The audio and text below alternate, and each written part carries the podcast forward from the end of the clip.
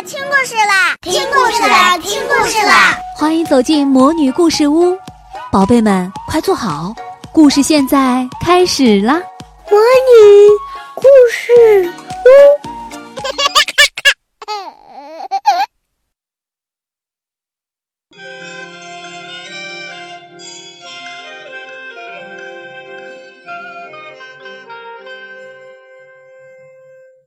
再说那对被九色鹿带出沙漠的使者们，他们一路前行，一边走一边喊：“遇见神鹿，万福安邦；遇见神鹿，吉祥吉祥。”他们用这样的方法感谢九色鹿的救命之恩，向人们宣扬他的善行。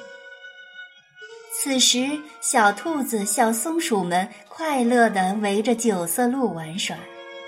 兔妈妈感激地说：“九色鹿，谢谢你救了我的孩子们。”九色鹿还没来得及回话，黄莺妈妈就急匆匆地飞过来了。原来，她听到使者们齐喊遇见神鹿，而且知道这对九色鹿不利，就赶紧来报信了。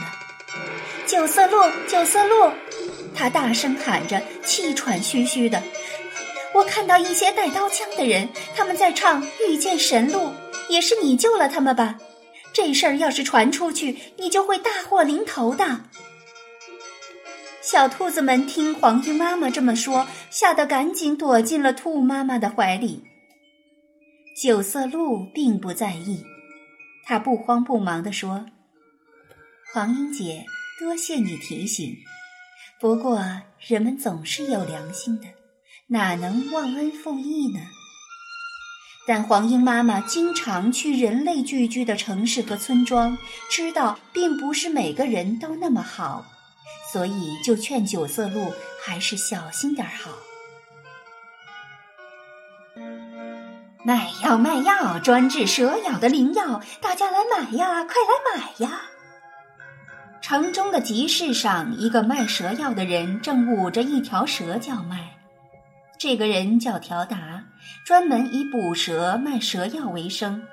很多人都在围观条达舞蛇。这时，西域使团的驼队进城了。条达知道这些使者都是达官贵人，很有钱，于是他就赶紧跪在地上向使者乞讨。使者看他可怜，顺手丢给了他几个铜钱。条达赶紧叩头谢恩。正在这时，旁边的小贩趁机拿走了使者施舍给条达的铜钱。本来想着不劳而获，到手的铜钱却被别人拿走了。条达气得咬牙切齿，但他平素胆小怕事，实在不敢大声讨要，只好自己嘀咕。欺负人呢！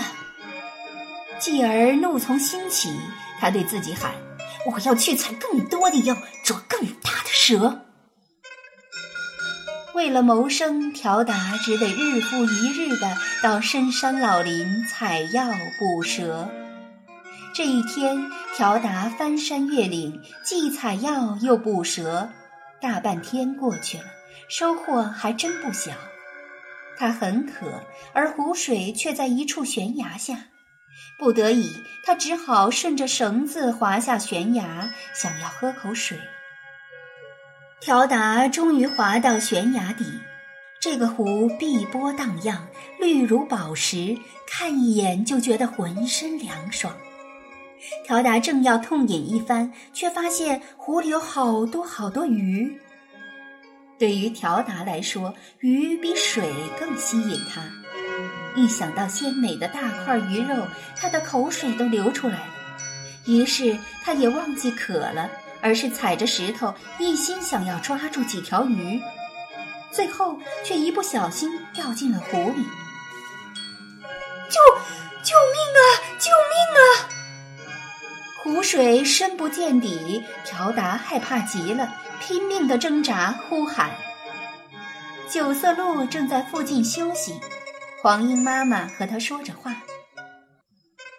自从你救人之后，我一直担心他们会出卖你。”黄莺妈妈的话还没说完，忽然传来了条达的呼救声：“啊，有人落水了！”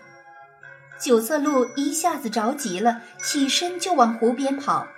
“你要多加小心呐！”黄莺妈妈担心九色鹿的安危，赶紧飞到它的前面提醒它。九色鹿却顾不得那么多了，说声“谢谢你的提醒”，就继续向前飞奔。你别去！黄莺妈妈还想阻止九色鹿再去救人，但是来不及了。条达已经挣扎的没了力气，眼看就要沉入水底了。在这紧要关头，九色鹿奔到湖边，他施展法术，在湖水中隔开一条路，向条达冲了过去。条达趴在湖中的那条路上，已经不省人事。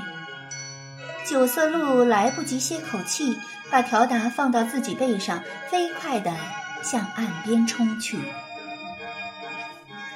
到了岸上，他把条达慢慢地放到了地上，轻声地呼唤：“醒醒，快醒醒！”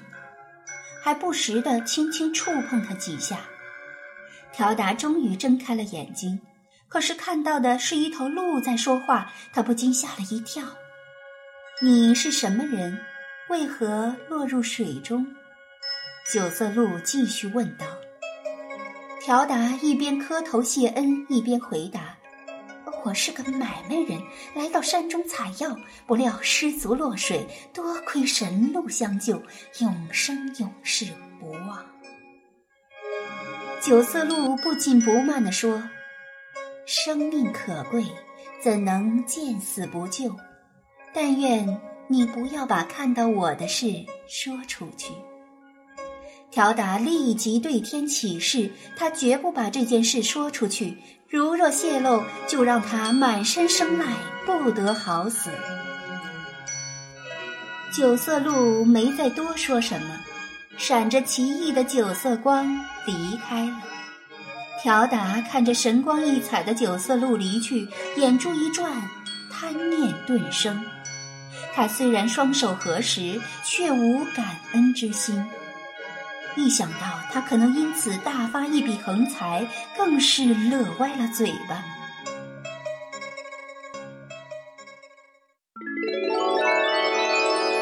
亲爱的小宝贝们，今天的故事就讲到这儿了。想听更多的好故事，欢迎你在微信公众号上搜索“魔女故事屋”。加关注来和我们做朋友，这里有更多的好故事等着你哦！我们下期再见。